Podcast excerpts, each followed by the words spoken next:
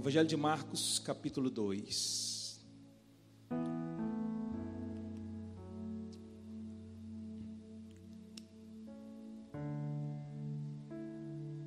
Verso 1 diz: Dias depois, Jesus entrou de novo em Cafarnaum e logo se ouviu dizer que ele estava em casa. Muitos se reuniam ali, a ponto de não haver lugar nem mesmo junto à porta. Jesus anunciava-lhes a palavra. Trouxeram-lhe então um paralítico por quatro homens, carregado por quatro homens.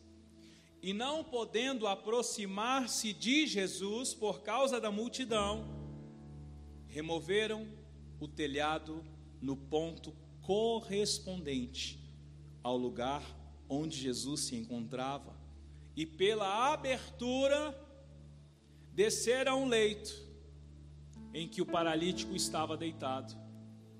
Vendo-lhes a fé, Jesus disse ao paralítico: Filho, os seus pecados estão perdoados.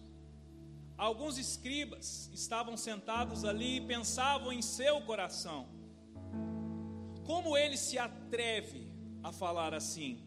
Isso é blasfêmia. Quem pode perdoar pecados a não ser um que é Deus? Verso 8. E Jesus, percebendo imediatamente em seu espírito que eles assim pensavam, disse-lhes: por que vocês estão pensando essas coisas em seu coração? O que é mais fácil? Dizer ao paralítico: seus pecados estão perdoados, ou dizer: levanta-se, tome o seu leito e ande? Mas isso é para que vocês saibam que o Filho do Homem tem autoridade sobre a terra para perdoar pecados. E disse ao paralítico: eu digo a você: levanta-se, pegue o seu leito e vá para casa. Ele se levantou e, no mesmo instante, pegando o leito, retirou-se à vista de todos, a ponto de todos se admirarem e darem glória a Deus, dizendo: Jamais vimos coisa assim. Queridos, nós temos aqui a história do paralítico que foi curado. Mas não é somente uma história de um paralítico que foi curado. Como nós lemos aqui, Jesus estava, antes desse momento, já vindo de uma série de curas, uma série de manifestações. E por onde ele passava, ele anunciava a palavra. O que, que é importante? Jesus aqui, ele estava diante de alguns que já estavam crendo que ele era o Cristo Messias, mas outros o rejeitavam. Então haviam ali os religiosos, os judeus, que viam toda aquela manifestação de Jesus e dizia: esse aí não é o Cristo. Pode ser que ele opera milagres aí, Pode ser que ele tenha autoridade, como teve Elias, como teve Eliseu e outros homens.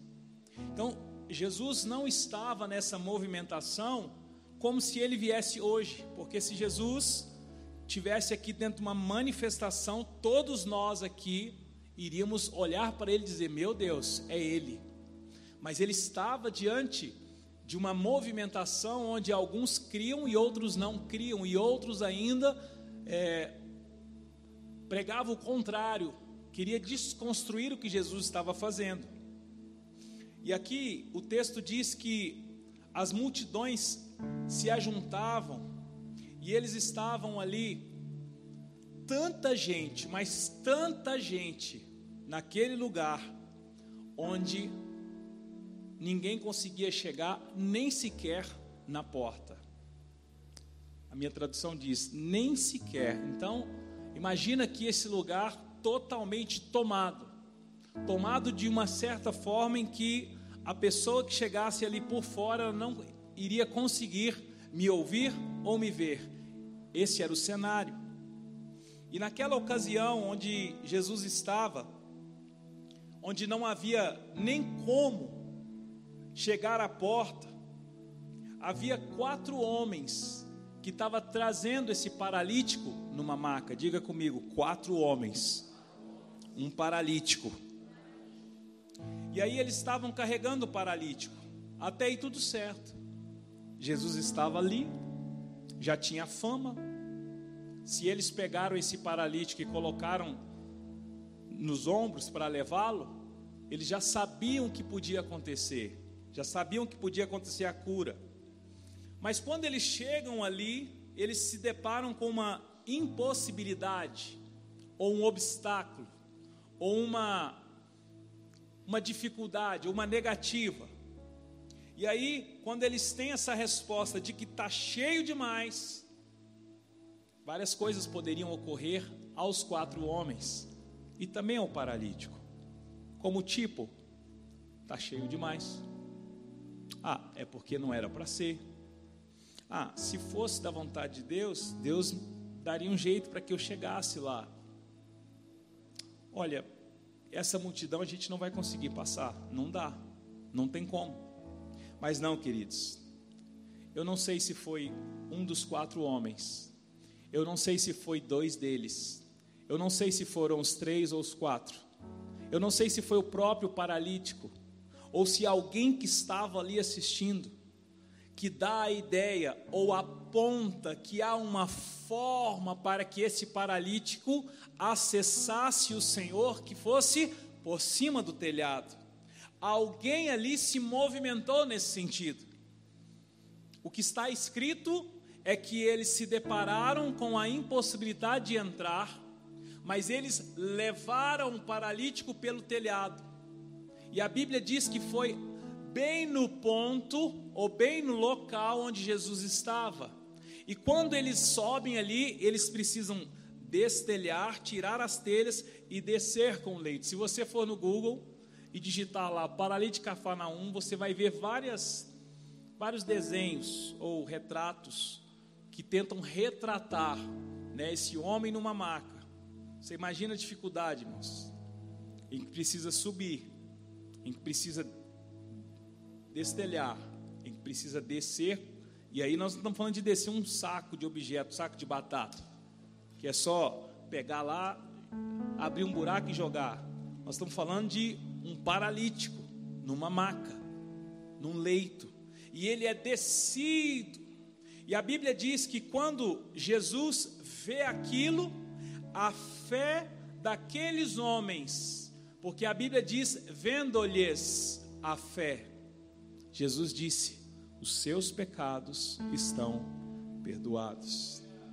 Queridos, eu quero falar desses quatro homens. Diga comigo, intercessão. Porque quando nós fomos alcançados por Jesus, seguramente alguém tenha orado por nós alguém que você nem conheça. Quem aqui já orou por alguém que, que nem conhece você? Não é comum isso? Aquele que ama Jesus, aquele que sabe para onde está indo, quando vê alguém, parece que vem assim uma misericórdia, não é, irmãos? Parece que vem assim, irmãos, eu tenho misericórdia de bandido. Eu estou assistindo o noticiário. Quando mostra ali o cara preso, falou, Jesus, tadinho. Eu sei que muitos podem pensar assim, tadinho que nada, tomara, que vai lá, vai apanhar para aprender, tem que morrer, essas conversas, né?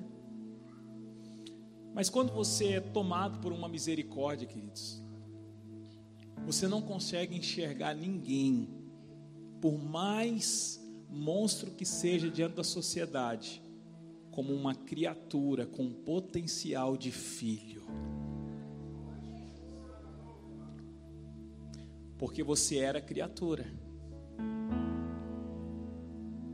Ou você acha que você nasce filho?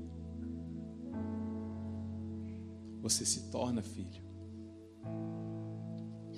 Queridos, quando Jesus, no pecado de Adão, nós fomos tirados do Éden, porque todos pecaram e destituídos foram da glória de Deus. Mas quando Jesus vem, ele vem como unigênito. E depois ele é tratado como pri.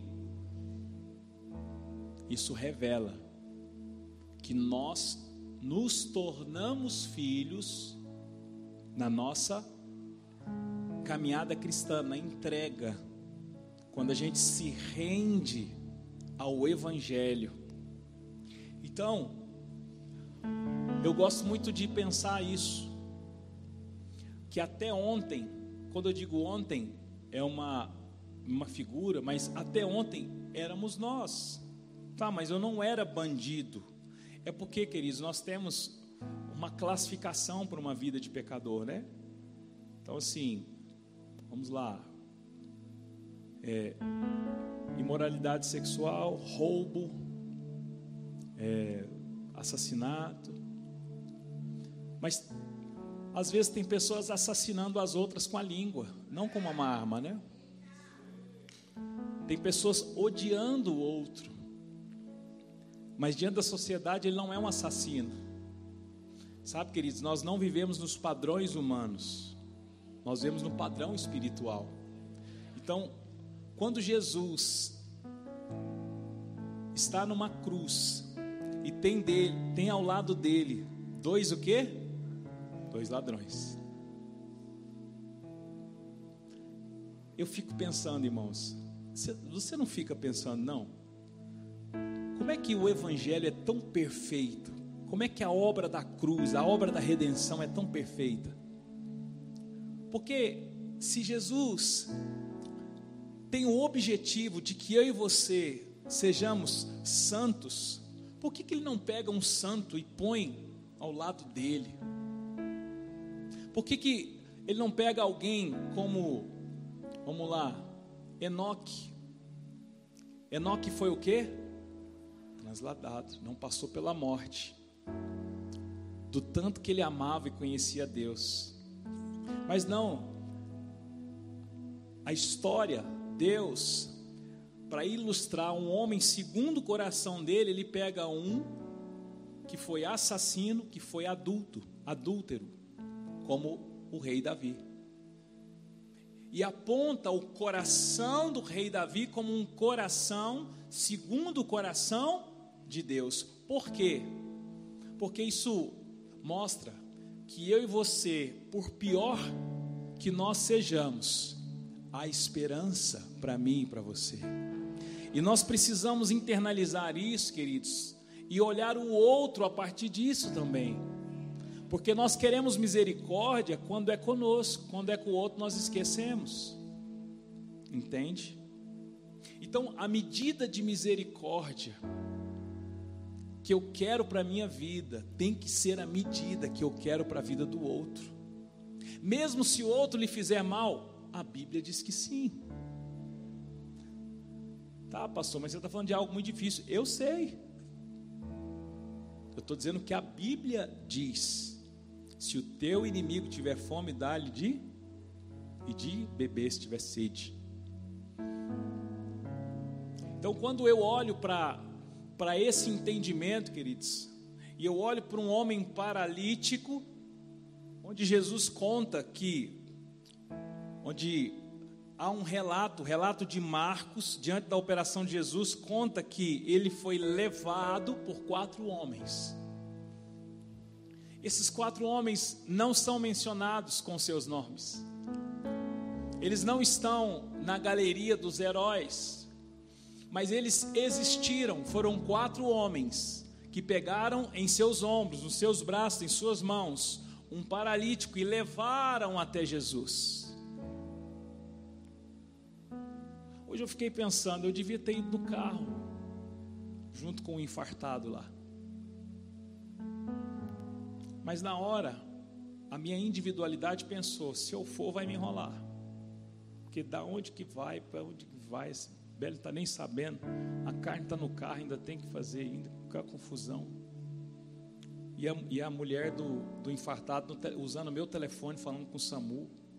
Ela já foi dando de quem que é o celular? Eu falei, é meu. Ela uf, saiu cantando pneu. Aí depois eu pensei, cara, eu tinha que ter ido junto. Eu tinha que ter me oferecido para ir dirigindo, que foi ela, o filho e o infartado. Mas nós sempre estamos, querido, querendo preservar primeiro o nosso. É capaz se tiver aqui uma situação de, sei lá, qualquer coisa ruim, a gente pensar no nosso primeiro. Celular, chave do carro, mulher, menino, vai correndo. Aí você fala, pastor, mas todo mundo é assim. Eu não estou dizendo que as pessoas não agem assim. Talvez eu agiria assim também. Eu estou dizendo que há um apontamento para nós, principalmente os homens, salvar primeiro todas as crianças e as mulheres desse lugar, depois uns aos outros. Não, mas esse instinto tem que estar em nós, queridos. Esses dias, lá na empresa, pegou um incêndio, na empresa vizinha. Na hora que saiu fumaça, eu fui um dos primeiros a chegar lá. Irmãos, eu me senti um super-herói. Um super -herói. Talvez se eu tivesse com 50 quilos que eu estava, eu tinha amarelado, mas eu agora eu estou enjoado, né? Então, quando chegou assim, eu falei assim: tem alguém lá ainda? Falou: tem. Eu fui subindo assim, irmãos, parecia que tinha umas câmeras me filmando, sabe? Eu fui subindo as escadas, quando eu cheguei lá, o extintor. Aí já tinha um cara, já, já paguei. Quase que eu virei para ele: é isso aí. Aí eu desci as escadas, fui, né? Aquele instinto preservando todo mundo. Aí o chefe chegou lá, 83 anos, falei, calma, calma. Fiquei do lado dele o tempo todo. E aí, quando é fé, o fogo voltava, o fogo voltava, aquele negócio. E eu fiquei feliz, irmãos, porque eu me entreguei. Depois eu fiquei pensando, cara, era perigoso. Eu sei, mas era o certo a fazer. Era o certo a fazer. Isso aponta, queridos. Eu não estou falando para você ficar entrando em casa pegando fogo, não. Eu estou falando para você tomar o paralítico que está do seu lado, colocar nos seus ombros e levar até onde está Jesus. E se tiver cheio, sobe o telhado. Mas se os três quiserem ir embora, carrega sozinho nas costas e leva. Isso aponta, queridos, para uma responsabilidade de quem sabe onde Jesus está. E aqueles quatro homens sabiam o ponto exato que Jesus estava. Eu e você já sabemos o ponto exato que Jesus está. Sabe qual é esse ponto?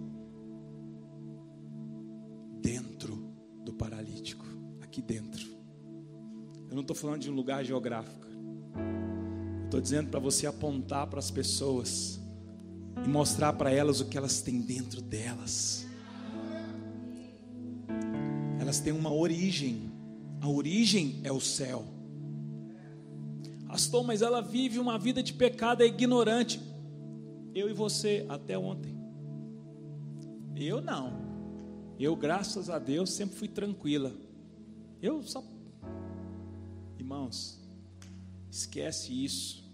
Que uma vida cristã é marcar um xizinho nos cinco ou seis pecados mais sociais, mais conhecidos. Eu e você precisamos olhar para esse texto e ver o que quatro homens fizeram. Esses quatro homens que não são mencionados os seus nomes, eles sabiam onde Jesus estava levou o homem, desceu o homem no lugar certo. Jesus, ao ver o homem, disse: Os pecados estão perdoados. E sabe o que acontece? Alguns escribas que estavam ali disseram em seu coração, eles não disseram em voz audível, eles disseram no seu coração o que? Quem é este homem que está perdoando pecados? Até onde eu sei, quem perdoa pecado é só o Deus, o Deus de Israel. E Jesus, o que vocês estão pensando aí mesmo? Já pensou, irmãos? Você está aqui, é o mal que às vezes só pensa. Ele falou, mal, você está pensando o que no seu coração? leva um susto, né? Jesus falou: deixa eu fazer, deixa eu fazer uma pergunta para você, senhor escriba, senhor que está aí, né? O que, que é mais fácil? Dizer, estão perdoados teus pecados, ou dizer, levanta-te e anda? Ele nem esperou responder.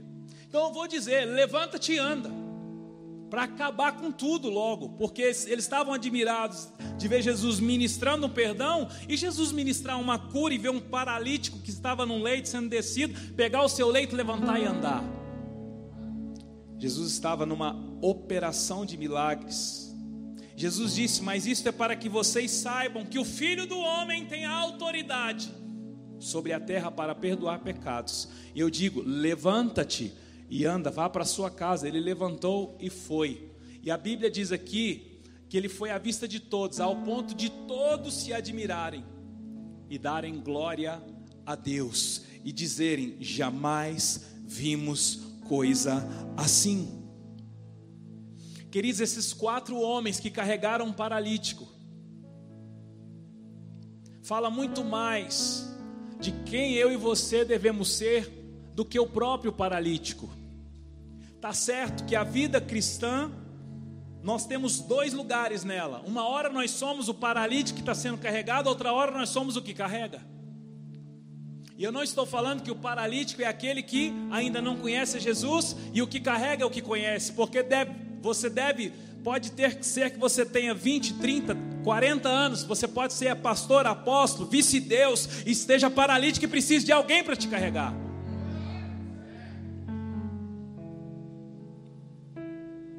Eu constantemente sou carregado. Constantemente. Algumas vezes sou surpreendido. Outras vezes eu mesmo peço. Falo, vem aqui orar por mim, por favor, me carrega. Por quê? Porque os intercessores, os quatro homens, sabem aonde me levar. E naquele momento, queridos, eu sou apenas um paralítico, precisando ter um encontro com Ele. Mas tem paralítico que não aceita ser carregado. E agora, hein? Você conhece quem não aceita ser ajudado? Aqui não tem ninguém assim não, né, irmãos? Não, de jeito nenhum. Só tem, só tem gente humilde aqui. Não, porque eu não gosto de falar muito do meu casamento. Ah, Hoje uma pessoa em conversa comigo no WhatsApp disse: Pastor, estou precisando de amigos. Queridos, para ele falar isso foi um passo grande, porque eu conheço ele. Eu disse: Estamos juntos, pastor. Ele ficou tão preocupado de ter falado isso que mandou mais 30 mensagens. Pastor, pelo amor de Deus, eu nunca falei isso para ninguém. Nunca falei isso com ninguém. Não comenta com ninguém que eu disse que eu preciso, queridos.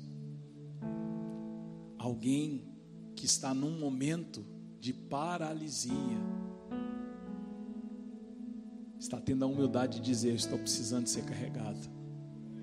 Mas tem gente que não aceita, tem gente que não deixa ser tocado.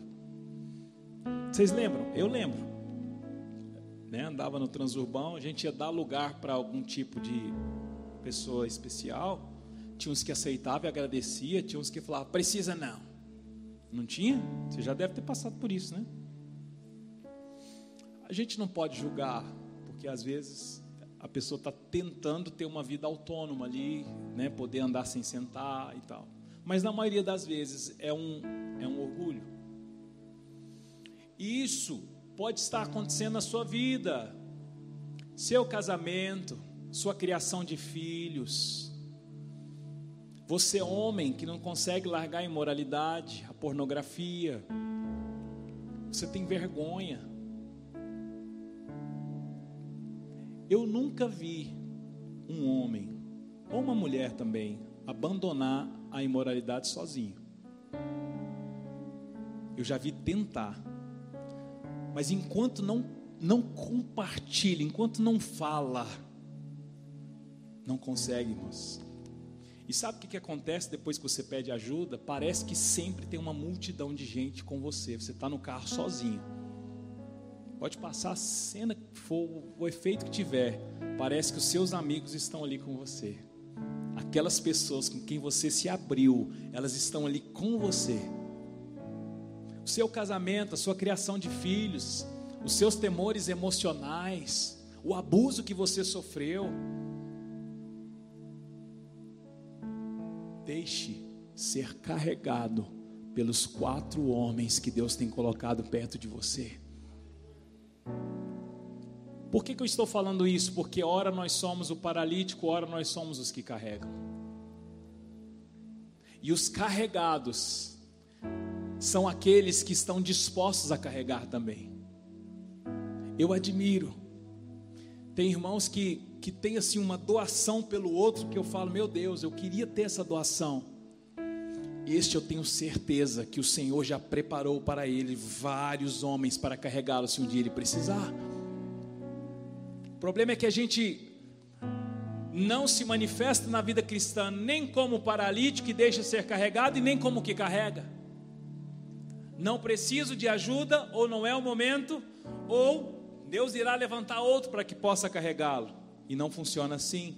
Deus está levantando homens e mulheres para interceder por você, orar com você, chorar com você, dividir esse fardo da sua vida. Quem está entendendo, diga amém. Abra comigo em Mateus 22. Mateus é o primeiro livro do Novo Testamento. Mateus 22.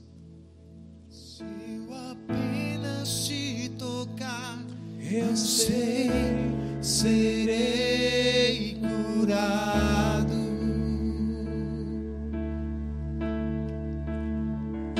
Se eu apenas te tocar, serei sarado. Já sofri, Já sofri demais, eu sei, mas eu sei que existe alguém que me ama, que me ama. já sofri. Já sofri demais, eu sei, mas eu sei que existe alguém que me ama, que me ama. Mateus 22, verso 34. Entretanto, os fariseus, sabendo que Jesus havia silenciado os saduceus, reuniram-se em conselho. E um deles, intérprete da lei, querendo pôr Jesus à prova, perguntou-lhe: Mestre, qual é o grande mandamento da lei?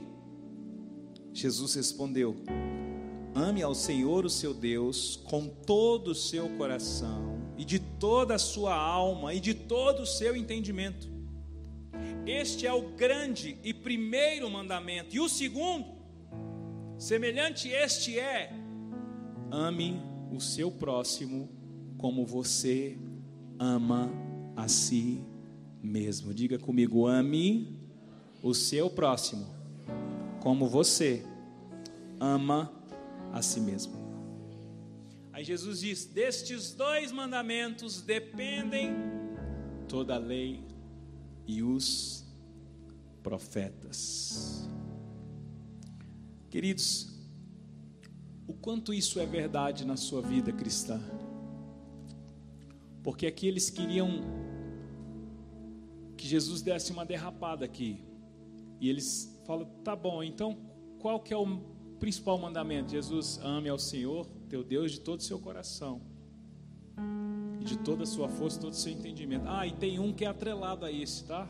Deixa eu só lembrar vocês aí, tem um que é o sobrenome. Esse é o nome, agora eu vou dar o sobrenome. É amar o teu próximo como a si mesmo. Esses dois dependem toda lei e os profetas. Queridos, eu me lembro de Pedro. Pedro estava pregando o evangelho. Tiago, o irmão de João, Herodes havia dado uma ordem para que ele fosse capturado e decapitado.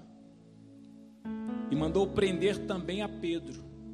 Lançou Pedro no cárcere e colocou ali sentinelas em turnos de quatro soldados. Só que a Bíblia diz que havia oração incessante por parte da igreja em favor de Pedro. Então, quando nós aqui na comunidade começamos a, a orar como nós oramos pela vida da Sara, a filha do pastor Leandro, pela vida da Esther, pela própria vida do pastor Leandro, são pessoas que tiveram decretos de morte. Todos esses três, pastor Leandro, a Sara e a Esther, havia um decreto.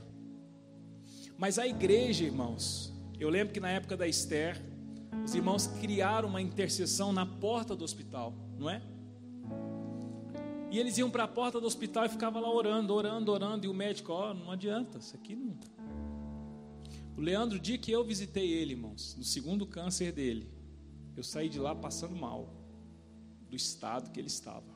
E vários leitos, um morrendo de cal de lá, e ele, meu Deus.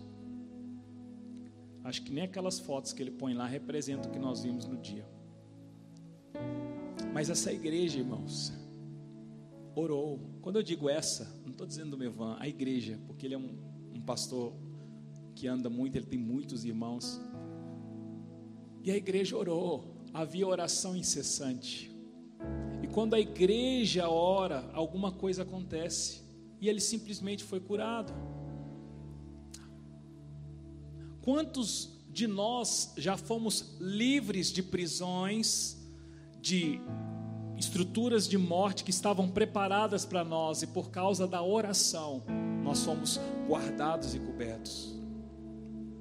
Agora, como que eu digo que amo meu irmão se eu não intercedo por ele? Queridos, a intercessão é a manifestação de amor por alguém.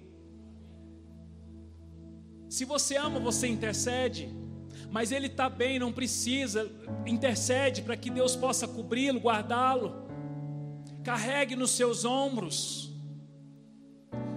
Imagina a cena ao contrário: quatro homens, um paralítico, um leito, uma reunião de Jesus estava, e eles chegaram ali e falaram: Não tem jeito, olha lá, você está vendo, Fulano, não tem como, vamos voltar, porque afinal de contas, quem está paralítico é quem está na maca, não sou eu. Deus está vendo que eu estou fazendo a minha parte. Queridos, quantos de nós fazemos isso todo dia? Não vou ligar, não vou pagar, não vou ver, não vou emprestar, não vou chamar, só vou até aqui para que a pessoa também não folgar. Todos os dias nós fazemos isso, e pouquíssimos de nós temos o intento ou a ação de estar diante de uma multidão e dizer, nem que seja pelo telhado, vai dar jeito, sim. Nem que seja pelo telhado, ou seja, ainda que vai me custar alguma coisa, um esforço, subir, descer, achar uma alternativa. Uma das características do nosso apóstolo Luiz Hermínio, queridos, é que ninguém para ele é descartável. É um negócio assim, tem várias coisas que eu admiro nele. Mas se falar assim, João, o que, o que mais te chama a atenção?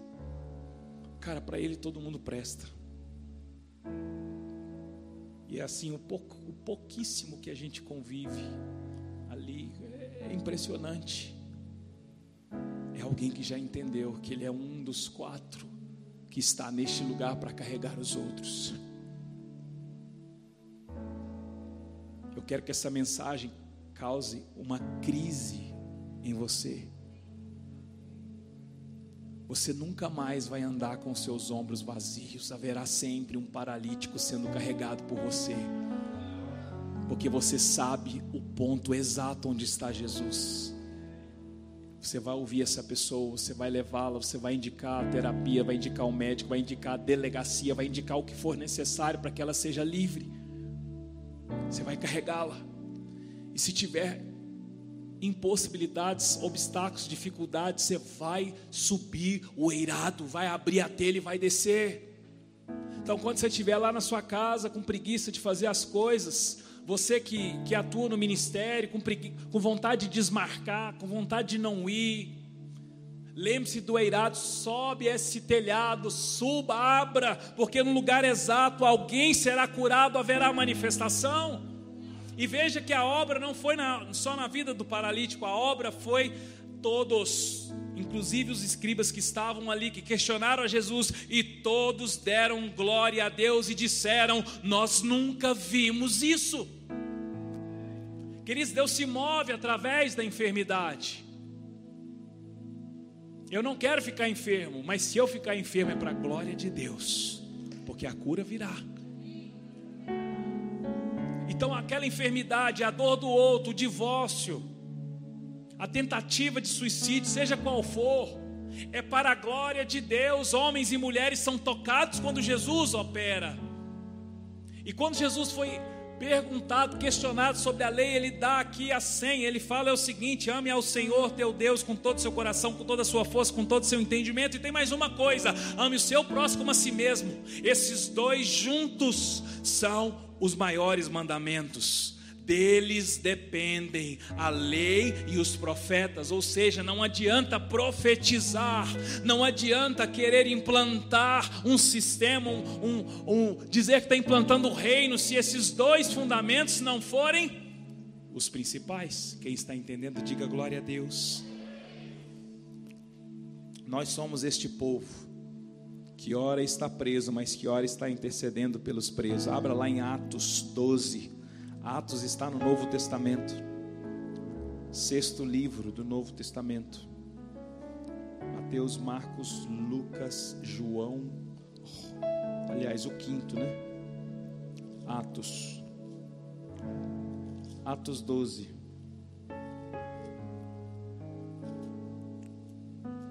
Eu fui carregado, irmãos.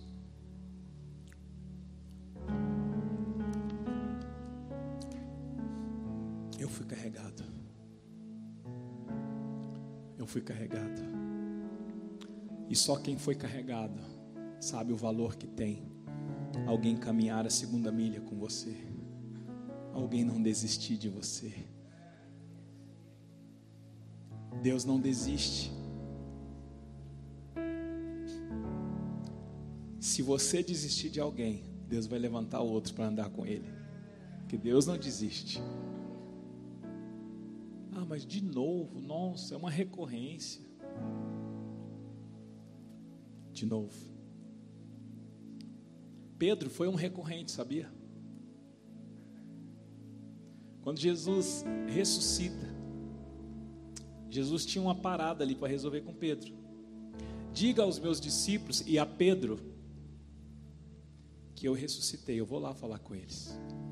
Quando Jesus volta para aquela, aquela casa onde eles estavam reunidos,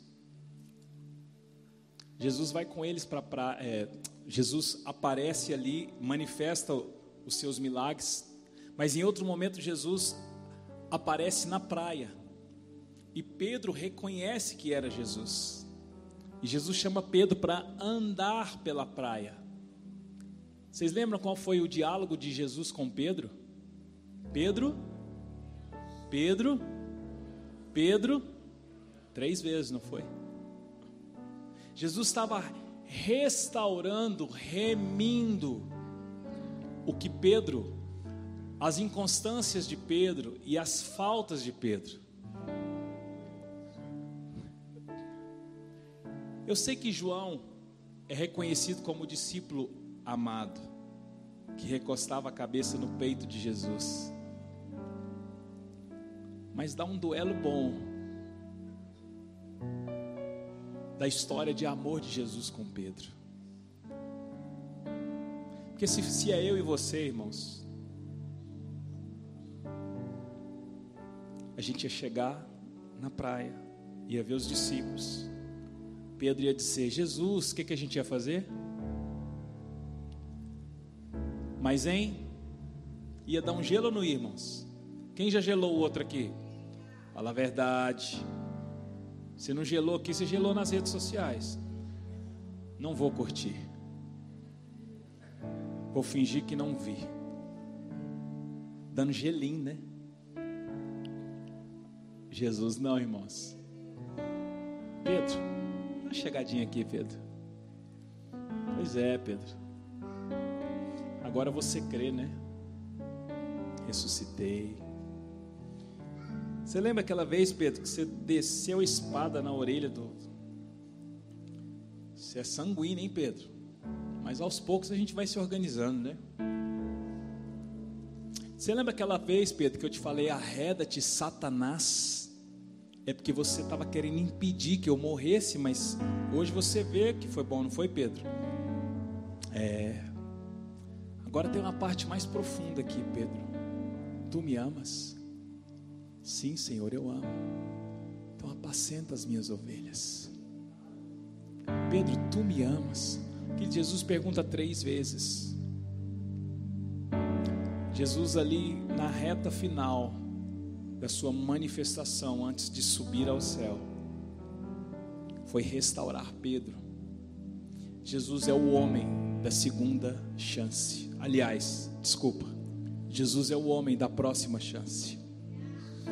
A próxima não é uma credencial para eu e você ficar errando. A certeza da próxima é para que eu e você nunca nunca possamos desistir de voltar para Ele. Porque eu sei que tem uma voz que fala que você é descartável, que você não tem jeito, que Deus já, Deus já se irritou com você. Mas isso é mentira. Existem quatro homens para carregar o seu leito.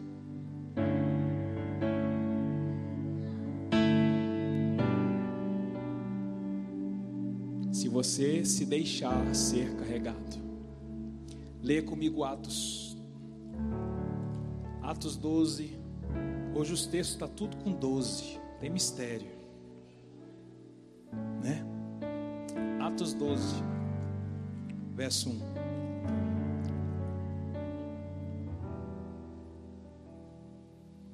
Hum. Não, vamos ler logo direto ao verso 6. Não, não. Verso 5.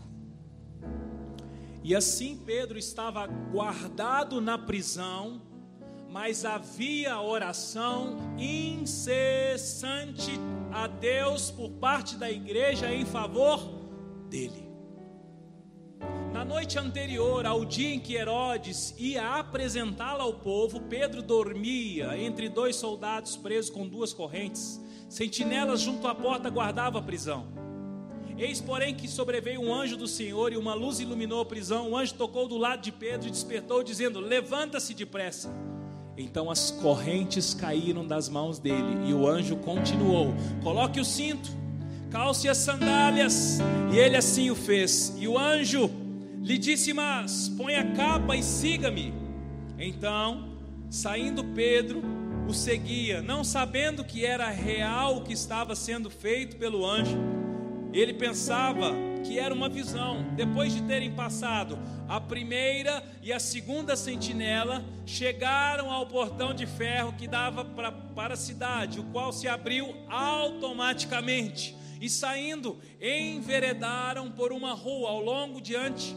Ao logo adiante, o anjo se afastou dele. Então Pedro, caindo em si, disse: Agora sei que de fato o Senhor enviou o seu anjo e me livrou das mãos de Herodes e toda a expectativa do povo judeu. Ao se dar conta disso, Pedro resolveu ir à casa de Maria, mãe de João, também chamado Marcos, onde muitas pessoas estavam congregadas e oravam. Diga comigo, oravam. Quando ele bateu na porta à frente da empregada chamada Rod, foi ver quem era. Reconhecendo a voz de Pedro, ficou tão alegre que nem fez entrar, mas voltou correndo para anunciar que Pedro estava à porta. Então os outros disseram: Você ficou louca. Ela, porém, persistia em afirmar que era verdade. Então disseram: É o anjo dele. Enquanto isso, Pedro continuava batendo. Quando abriram a porta, viram e ficaram admirados. Ele, porém, fez o sinal com a mão para que calassem, contou tudo o que o Senhor tinha tirado ele da prisão. Queridos, havia oração incessante por parte da igreja. Havia um decreto de morte por parte de Pedro. Aí você fala: "Não, mas tudo que é para acontecer na minha vida já está escrito". Não é não, queridos? Uma vez eles queriam dar uma surra em Jesus, Jesus teve que, ó, correr. Moisés teve que ser escondido num cesto para não ser morto. Pedro, pregado a palavra, Tiago capturado, Pedro foi colocado num cárcere e ele iria ser apresentado ao povo judeu e iria cair sob um decreto de morte. Mas a igreja estava em oração, e quando a igreja orou, o anjo foi lá, iluminou a prisão, as correntes caíram. Eu quero perguntar para você nessa noite: quantos intercessores você tem? Difícil? Por quantas pessoas você intercede? Por quantas pessoas você intercede? A quem você tem tirado da prisão com as suas orações? Sim, porque tudo começa no mundo espiritual.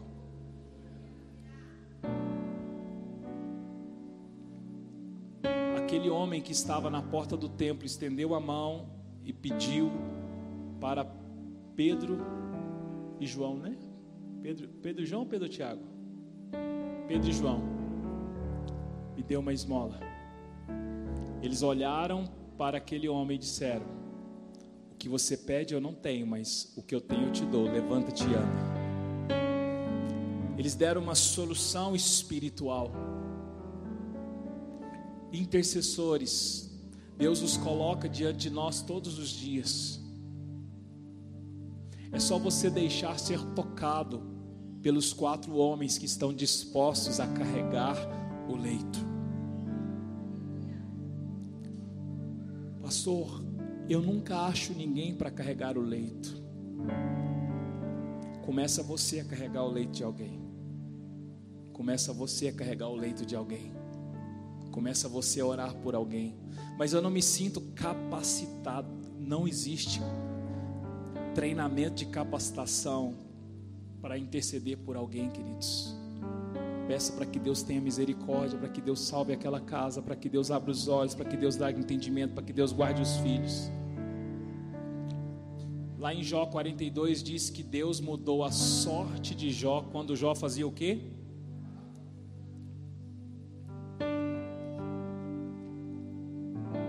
Eu sei que nos 42 capítulos, Jó se mostra aprovado por Deus. Mas por que, que a Bíblia menciona que a sorte dele foi mudada quando ele estava orando pelos seus amigos? Mostra, queridos, o valor que tem amar o próximo como a si mesmo. A gente precisa valorizar isso, queridos. Pastor, só Jesus. Não, existe um, existe um padrão que dá para mim e para você. Comece a amar. Comece a amar comece a ter misericórdia, comece a, a ter misericórdia dos seus, porque às vezes você não tem misericórdia nem do seu cônjuge, nem dos seus filhos, e você quer que Deus mude, queridos, Deus quer mudar é você. Mudou a sorte de Jó quando este orava pelos seus amigos. Queridos, nos foi dada essa autoridade eu mencionei aqui no final da adoração sobre o que Pedro recebeu. Quando Pedro é revelado, Jesus entrega para ele a chave do reino dos céus, a ele, a igreja, que sou eu e você. Nós temos uma chave para ligar e desligar. Ligar e desligar, tudo a partir da terra. Mas nós ligamos nos céus e desligamos nos céus, ativados ativando aqui, porque é aqui que nós estamos. Quantos creem nisso, diga glória a Deus. O que temos feito com as chaves que estão em nossas mãos? O que temos feito com a oração? Há duas quintas-feiras atrás, essa foi reunião de líderes, na outra, eu vim aqui para a igreja e enquanto as crianças ensaiavam, eu fiquei ali no fundo com a Cibele. Ela estava lendo a Bíblia e eu passando por dias difíceis rompi, comecei a orar. Tinha tempo, irmãos, que eu não tinha um tempo de oração assim, sabe? Ininterrupto.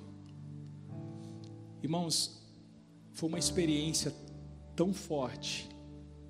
Durante a oração, o Espírito colocou palavras nas minhas bocas, me direcionou sobre aquilo que eu deveria orar. E no momento da oração, Deus me mostrava o Senhor com azeite, retirando dardos das minhas costas, flechas e passando um azeite. E à medida que eu orava isso, eu sentia, queridos. Fiz no outro dia eu acordei. A gente sabe que não foi só uma noite de sono. Não sabe que foi uma vitamina, que foi um guaraná em pó. A gente sabe quando é espiritual. Sabe quando vem a resposta da oração? Quantas flechas e dados você tem deixado de arrancar de você, da sua família, por falta de oração, por falta de intercessão, por falta de amor?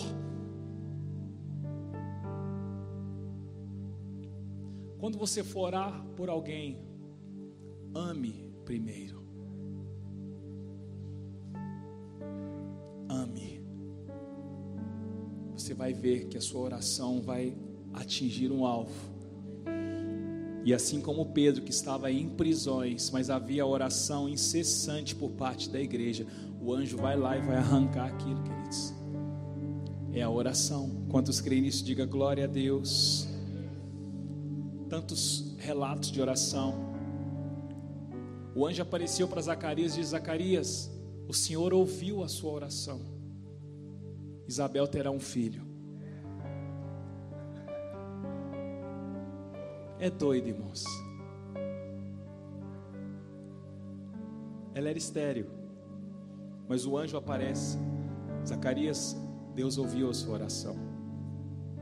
Isabel terá um filho se chamará João Batista, porque dele, uau! Não tem dúvidas, irmãos, que a oração ela move os céus. Eu e você precisamos nessa noite assumir o nosso lugar entre os quatro homens e assumir um compromisso de carregar paralíticos e levá-los até o ponto exato aonde está Jesus. Bater na porta, bater na porta, pedir e dar-se-vos-á, batei e abre-se-vos-á, buscai e achareis, pois todo o que pede recebe, o que busca encontra. Há uma promessa para mim e para você no seu coração, não levante a mão. Você já teve alguma experiência com oração? Ainda que pequena, ainda que, ainda que da vaga de carro. Eu tenho um anjo da vaga, irmãos. Eu topo qualquer desafio aí. Eu só paro em lugar top. Só na sombra, só perto da entrada da saída. Às vezes o anjo demora, mas eu fico rodeando ali e sai. Quantas outras experiências você tem? Chuva. Algum horário. Hoje eu fiquei, eu estava tão impaciente lá para comprar os negócios e, nossa, demorando, que trem. Mas quando eu cheguei, e a minha chegada foi o exato momento em que o jovem pediu ajuda para carregar o pai, colocar no carro e levar para o hospital. Eu falei, Deus, é o anjo do Senhor que pôs preguiça naquele caixa lá para ele ser bem devagarzinho mesmo, para dar tempo. Porque, sabe, foi sincronizado, irmãos. Eu cheguei na calçada, o jovem saiu. Deus está cuidando de você. Deus está colocando você diante de situações para carregar leitos, para carregar macas, para interceder. Quem são os seus intercessores? Ah, pastor, acho que ninguém. Será? Começa a dar abertura na sua vida, começa a deixar ser acessado, começa a dar satisfação da sua vida, começa a, a submeter uns aos outros que você vai ver. Deus sempre tem intercessores para nós. Paulo, uma vez, queridos, apanhou tanto que ele ficou no estado quase morto. A Bíblia diz que os discípulos rodearam Paulo e o levaram para fora da cidade. E ali Paulo sai zerado. Deus sempre tem os seus intercessores. Abra o seu coração, deixa ser carregado por alguém, mas assuma a posição de alguém que todos os dias irá carregar um paralítico até o ponto exato que está Jesus. Está entendendo? Diga glória a Deus. Você quer uma pauta de oração? É só você assistir TV, jornal. As pautas estão ali. Queridos, a música mais tocada no mundo é uma canção que é número inimiga número um dos padrões de Deus. Talvez você nem sabe o que eu estou falando, mas tem a turminha aí que sabe. Mas sabe aquela cantora? Ela é uma filha em potencial. E eu creio que o Senhor pode alcançá-la. Só que existe uma pauta de oração para mim e para você, que é dizer: Deus, tem misericórdia dessa geração, desses jovens, dessas crianças, que neste momento estão acessando e ouvindo essa canção, trazendo nelas uma influência através dessa música. Isso é uma pauta de oração. Sabe quantas pessoas você está carregando no seu leito quando você faz isso? No mínimo, todas as crianças, pré-adolescentes, adolescentes e jovens dessa nação. Entende? Quer uma pauta de oração? Veja o que está acontecendo na guerra. Quer uma pauta de oração? Veja o que está acontecendo no governo. A igreja, queridos, ela não tem que se movimentar politicamente. Você nunca vai ver aqui, irmãos, a gente trazendo aqui, pedindo voto. E nem adianta me perguntar em quem que eu voto, quem que eu não voto. É triste você ver a manifestação da igreja em anos políticos. No ano político, os candidatos começam a percorrer as suas igrejas. Os pastores começam a vender a presença. Sabia que, sabia que é negociado, irmãos? Quando você vê lá o pastor lá, eu queria chamar fulano aqui para orar aqui. Ali é negociado. Uns é combinado o valor, outros é cargo. Oh, isso me arruma um cargo lá para meu primo, meu parente. E a igreja, irmãos? A nossa atuação ela é espiritual. Se alguém disser, o pastor, eu queria me candidatar para fazer a diferença lá. Assim, vamos fazer o seguinte: monta uma sala de oração. A gente vai dar mais lucro. Nós vamos ser mais assertivos. Pastor, você não crê na mudança, queridos? Eu creio que Jesus vem e que venha logo. Porque a previsão são de dias difíceis, tá? Nós não vamos enganar aqui. Sabe quando que Deus vai, Jesus vai, é, a palavra é regenerar? Não. Restaurar todas as coisas é quando Ele vier. Nosso trabalho é um trabalho de contenção, é de guerra. Mas só vai mudar quando Yeshua, Jesus, governar. Está entendendo? Diga glória a Deus. Vamos assumir as nossas pautas de oração. Orar pelo cônjuge, orar pelos filhos, ter misericórdia uns dos outros. Empreste os seus ombros para carregar os paralíticos que Deus vai sinalizar para você nesses dias. Fica de pé comigo em nome de Jesus. Sonda-me, Senhor,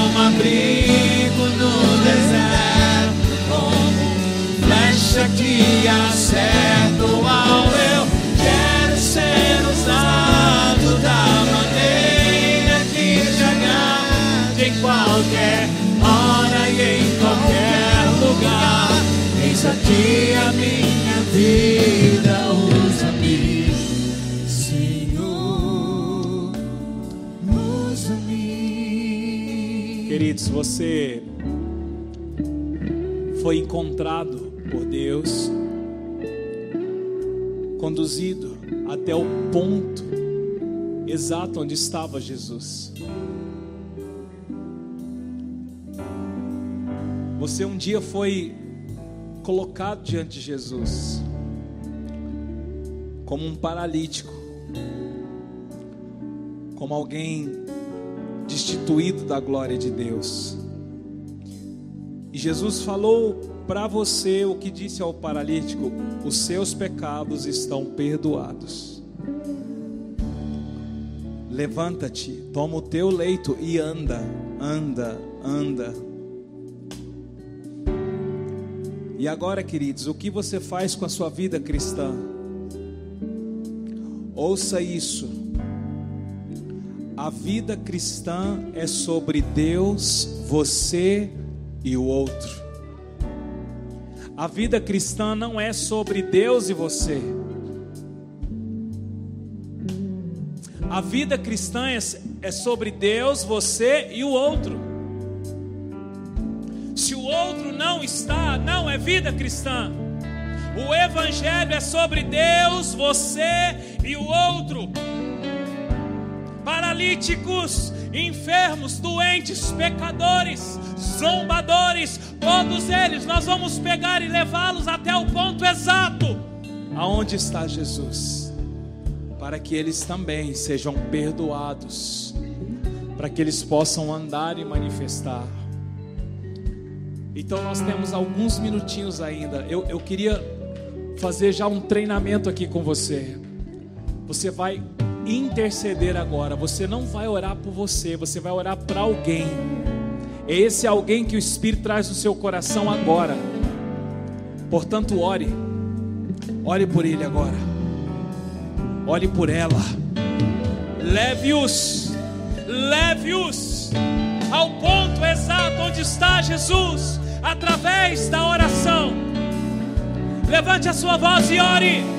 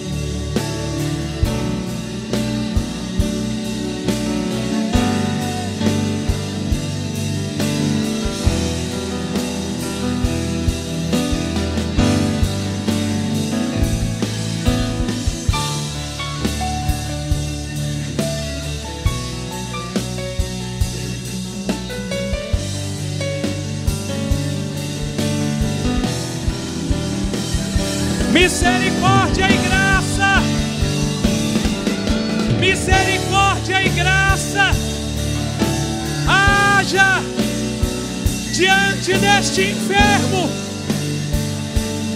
Misericórdia e graça. Haja diante deste enfermo.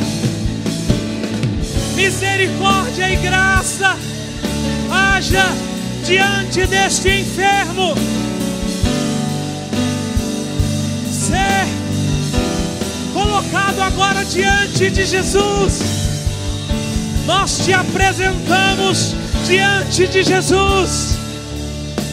Eis aqui o enfermo, eis aqui o paralítico, eis aqui o doente, eis aqui o viciado.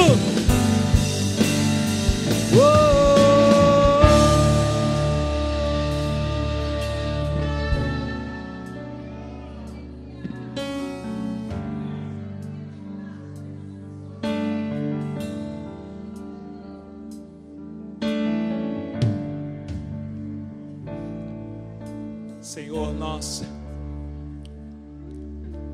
Compreendemos e assumimos o compromisso de fazer parte dos quatro homens que carregam os paralíticos até o ponto onde o Senhor está.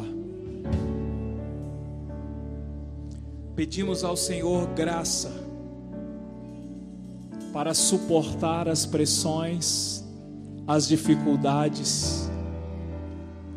Pedimos ao Senhor graça para, se preciso, subirmos em telhados, destelhar e acessar o ponto onde o Senhor está e levar os enfermos, cativos, algemados.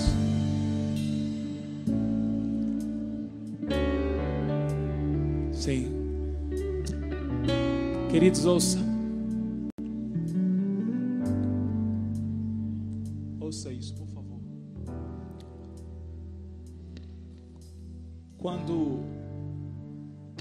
Relato de Marcos, Jesus ainda não havia morrido e ressuscitado. Ele ainda estava na sua operação de ministério no período antes morte e ressurreição. Para levar o paralítico até Jesus, eles subiram, destelharam e desceram. O que o Senhor me diz é que hoje o telhado é de baixo para cima. Porque Jesus não está aqui fisicamente, Ele é onipresente, onisciente, onipotente, Ele é um no Pai, mas agora nós que estamos aqui, precisamos abrir os telhados da incredulidade, da religiosidade, as escamas do pecado e olhar, e depois que esse telhado estiver aberto, nós vamos encontrar o ponto exato aonde está. Quem está entendendo, diga glória a Deus. Deus abençoe você. Quarta-feira, às 19h30, nós temos ceia aqui no ministério. Lembre-se que nós temos cantina na saída. Ajude o ministério participando.